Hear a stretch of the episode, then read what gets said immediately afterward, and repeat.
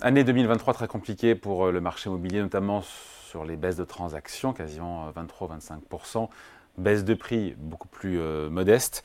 même les notaires parlent désormais de, de crise. Bonjour Laurent. Bonjour David. Laurent Saillard, journaliste au magazine Le Revenu. Qu'est-ce qu'on fait? Comment démarre 2024 Et est-ce que c'est aussi compliqué que 2023 Puis qu'est-ce qu'on fait? On fait, le, on fait le gros dos en attendant ou il y a des opportunités? Alors, euh, beaucoup de questions dans votre question, David. Alors, c'est vrai, comme vous venez de le dire, que euh, selon les notaires, là, on a eu les chiffres hier, hein, donc euh, ils confirment que la baisse des prix, elle s'est vraiment enclenchée sur l'ensemble du territoire. de France. Hein. Voilà, alors notaire Île-de-France, mais on a aussi aussi les notes de l'INSEE euh, sur euh, euh, l'ensemble, on va dire sur le sur les moyennes nationales. Alors bon, ben c'est clair, comme vous l'avez dit, 2023 a vraiment été une année de retournement pour le marché immobilier résidentiel, hein, avec la forte hausse des taux d'intérêt. Alors comme vous le disiez, donc un volume des ventes en baisse de, on va dire l'ordre de grandeur, c'est 25% on a une estimation donc à 870 000 transactions sur 12 mois glissants à la fin de l'année dernière, hein, ça c'est par les notaires. Et donc, alors, pour 2024, ben, les professionnels, que ce soit les notaires, les agents euh, immobiliers, euh, ben, ils tablent tous sur une poursuite de cette correction. Bon, et sur les, taux, ça donne quoi? Sur les taux d'intérêt?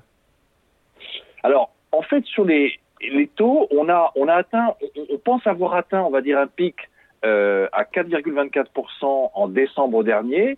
Donc ça, c'est les chiffres de l'Observatoire Crédit Logement euh, CSA qui nous donne une bonne, on va dire, moyenne de marché. Euh, reste quand même hein, le, nerf de la guerre, hein, parce que c'est, euh, on était à 1,06% en décembre 2021, hein, donc deux ans avant. donc là, alors en janvier, ça se stabilise, parce qu'en janvier, on est à 4,15%. En février, on devrait peut-être avoir aussi quelque chose de comparable ou une légère baisse, mais on, on, on est, disons, voilà, ça va plus monter. C'est déjà, euh, déjà un point, mais ça reste quand même le frein majeur à l'activité, hein, y compris pour les ménages euh, aisés d'ailleurs. Hein, et donc c'est ça qui en fait s'est fait sentir euh, tout au long de l'année dernière, sachant que dans le, dans, le, contexte, hein, c'est que on avait eu quand même une année 2022 trompeuse, on va dire très résiliente. On, était, on avait terminé l'année 2022 avec 1,11 million de transactions sur 12 mois 800, vous voyez, et, on a terminé l'année 2023 à 870 000. Donc il y a vraiment eu effectivement un vrai affaissement. Bon, sur les prix, euh, au final, sur les prix, autant on a une baisse des transactions, 23-25%, euh, vous le disiez, autant sur les prix, il y a une baisse, mais on est quoi? On est entre 0 et 5% de baisse. Hein. Voilà, c'est-à-dire qu'en fait, c'est beaucoup moins prononcé euh, pour les prix. Hein, d'autant que, en fait, alors là, c'est les chiffres des notaires et de l'INSEE. Donc, en 2022, on avait une hausse générale, on va dire moyenne, au niveau national de 4,6%. Et là, en 2023, donc sur l'année, sur l'ensemble de l'année, on est à un recul moyen de 4%. Alors, effectivement, comparé à des, à des replis d'activité sur les, ventes de, de, de, de 23-25%, en fait, ça reste modéré. Mais la rupture, elle est vraiment consommée avec cette période 2015-2022 du crédit facile et pas cher. C'est ça qui avait nourri euh, l'envoi des prix. Ouais, un petit mot juste sur Paris, euh, ça baisse plus à Paris Oui, toujours intéressant de regarder ce qui se passe dans la capitale. Alors, on avait, on été passé en dessous des 10 000 euros le mètre carré donc l'été dernier. Hein. Ça continue. Euh, le mouvement se poursuit. Donc, les notaires du Grand Paris nous disent que, alors, ils évaluent à fin de l'année dernière donc ce prix moyen à 9 770 euros euh, le mètre carré, et ils l'attendent sur la base des avant-contrats euh, déjà signés à 9 410 euros euh, par mètre carré à fin mars. Donc ça veut dire on est dans une baisse des ventes euh, un peu plus prononcée, hein, plus proche de 27-28% à, à, Paris, une baisse des prix donc à, à moins 7% sur l'ensemble de l'année 2023 et à moins 8% si on si on, on, on, regarde la moyenne enfin la moyenne annuelle effectivement à, à, fin mars, qui est attendue à fin mars. Alors bien sûr toujours des gros écarts, hein, c'est-à-dire que je vous dis ça, euh, si on est à 9770 et bientôt 9400, euh, oui mais c'est au-dessus de 13 000 euros le mètre carré dans le 6e et le 7e, et c'est autour de 8 000 euros le mètre carré dans le 19e et le 20e. Bon, tout ça, tout ça c'est le rétroviseur. Euh, Laurent, maintenant, si on regarde un petit peu les perspectives dans les prochains mois, notamment sur les prix, on s'attend à quoi? Une accentuation de la baisse ou pas? Alors, euh, en tout cas, oui, mais il y aura un effet mécanique. Alors, si on regarde les différentes euh, prévisions, par exemple, l'agrégateur de données Meilleurs Agents nous dit que ça va continuer à baisser, mais en gros, ça attend une baisse des prix en 2024 de moins 4% à nouveau. Euh, L'Observatoire BPC nous dit plutôt moins 6%. Euh, alors, c'est vrai qu'il y a aussi, hein, on l'a pas euh, signalé encore, mais bon, il y a ces contraintes en matière de rénovation énergétique. Ça, ça plombe le marché à côté euh, du coût du crédit. Euh, alors, même s'il y a eu une révision annoncée par le gouvernement du mode de calcul du diagnostic de performance énergétique, le fameux DPE, pour les logements de moins de, 40, de, moins de 40 mètres carrés. Donc ça devrait sortir 140 000 logements de la catégorie des passoires thermiques. Mais ça, c'est une réforme sur les modalités d'évaluation du, DPE, mais pas sur le calendrier du début de l'interdiction de la mise en location de ces passoires thermiques. Là, on est toujours avec un, un démarrage euh, au début 2025. Mais bon, l'autre l'autre grand frein, c'est ça, c'est la production de crédit immobilier en baisse de 40% en 2023 par rapport à l'année précédente, hein, selon la Banque de France, euh, un niveau qui n'avait pas été atteint depuis 2015. Donc ces deux freins. Euh, mais c'est pas un peu en train de changer, pardon, Laurent, c'est pas un peu en train de changer du côté des banques. On entend les courtiers nous dire que euh, voilà que les banques de nouveau se mettent à prêter et un peu moins cher et avec un peu plus de souplesse. Alors c'est vrai, David, que on, on, voit des choses se passer depuis près fin décembre et on l'a vu en janvier. C'est-à-dire que déjà, bon, ces taux d'emprunt se stabilisent. Hein, on a atteint un pic en décembre, il semblerait que ça commence un petit peu à baisser. Je pense que ça va être très modéré parce que, euh, en fait, bon, certes, les établissements bancaires se disent que va peut-être le moment de redynamiser un peu euh, le marché des crédits immobiliers pour leur activité aussi à eux, parce que bon, on est dans un marché très atone. Ça risque de pas suffire parce que, vous voyez, quand on regarde les, les exigences maintenant, c'est fini le crédit à 100%. Hein, c'est le niveau d'apport personnel, il a énormément augmenté l'an dernier. Euh, Century 21, euh, le, groupe d'agences immobilières, nous disait que, euh, en gros, il pouvait, dans certains dossiers, être supérieur au tiers du montant de l'acquisition. donc, pour une acquisition de 250 000 euros à peu près, on, était à 90 000 euros au deuxième semestre 2023 de, en demande d'apport personnel. Vous voyez, donc c'est plus du tiers.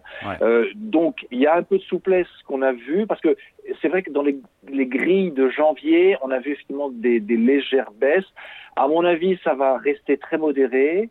Euh, c'est plus du côté de l'octroi de crédit qui aura un peu de souplesse peut-être, mais, mais, sur les taux, ça va rester des, des baisses modérées.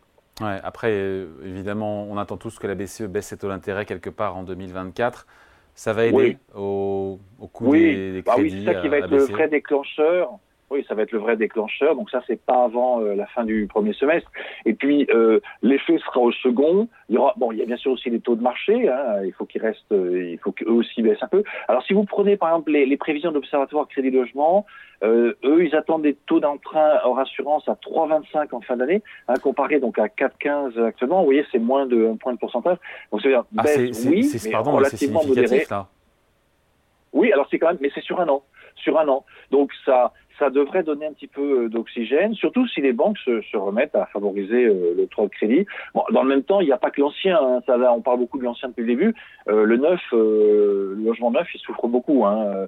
Euh, voilà, les mises en vente ont baissé, le nombre de réservations a chuté de, de, de 40 et il y a un stock de logements neufs donc qui est, mmh. qui est élevé. donc voilà, ça, ça, va être modéré. Ça devrait quand même progressivement voilà se dérouler tout au long de l'année 2024.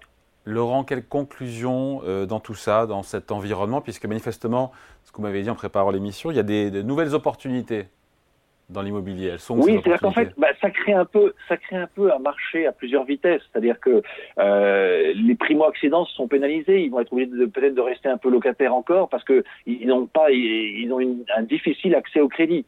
Euh, ceux qui ont euh, les moyens d'acheter en se passant de crédit ils vont pouvoir peut-être euh, faire de bonnes affaires avec des prix en baisse. Dans certains cas, on, a des prix qui, qui ont reculé, alors pas de façon significative, mais par exemple, quand vous prenez des, des baisses de 7 ou 8% à Paris, ça peut intéresser euh, certains investisseurs. Euh, alors, globalement, ça crée un phénomène d'attentisme, parce que les vendeurs, pour le moment, ils ne sont pas encore conscients du fait que ça continue à baisser. Alors, ils, ne veulent pas forcément baisser les prix. Et les acheteurs, du coup, se disent, ah bah, finalement, autant attendre, ça va encore baisser. Vous voyez Donc ça, ça crée effectivement une, dynamique euh, baissière qui, finalement n'est dans l'intérêt que des acheteurs, mais en tout cas pas des vendeurs. Et euh, en tout cas, ça peut créer, ça, redonne un peu de pouvoir de négociation aux acheteurs qui ont les moyens euh, et qui n'ont pas besoin de, de, de, revendre un bien au même moment. Et euh, en tout cas, ça assainit le marché. On a vu des années d'excès artificiellement entretenues par la politique de, taux d'intérêt euh, très bas. Et là, ça s'assainit. Comme vous l'avez dit, hein, euh, on est quand même sur des baisses de prix qui restent modérées. Donc euh, voilà, ça, peut ça peut se stabiliser et, et on n'est on pas. Alors, je crois que voilà, je suis pas sûr que ce soit une, crise en fait, même si les notaires dans leur dernière prise de, de, de parole ont, ont, utilisé le mot. En réalité, alors c'était une crise dans les effectifs des agences immobilières qui vont devoir dégraisser, ou même dans les offices de notaires, mais en fait c'est plutôt un assainissement du marché, une pause, une baisse voilà, des excès, mais on va voir. Après, il ne faut pas que ça continue trop longtemps, bien sûr. Bon, merci en tout cas, Laurent. On va regarder la couverture, la une du revenu hebdo oui. cette semaine. Alors, pour, pour ce week-end, on revient sur euh, les, les, atouts cachés des banques françaises, donc les banques cotées, hein, euh, donc euh, leur progression en bourse et leur, leur rendement. Une interview exclusive d'Alain Minck qui revient sur son dictionnaire amoureux du pouvoir. On avait reçu et ici puis, dans cette émission. Voilà. Et, et, puis, alors, on revient sur quelques valeurs emblématiques de la cote, notamment AXA, Accor et Fijac Aero. Euh, et puis un, un petit, euh, petit rappel du parcours assez incroyable de Andy Grove, qui était l'un des cofondateurs de Intel, euh, un, un, Hongrois d'origine qui avait fui les chars soviétiques et qui ensuite euh, était passé en Autriche avant de rejoindre les États-Unis et de cofonder Intel. voilà, une belle histoire, une belle histoire. À lire et à découvrir dans le Revenu Hebdo ce week-end tranquillement. Merci beaucoup Laurent, Laurent Sagard, journaliste à l'hebdomadaire. Salut. Merci David, au revoir.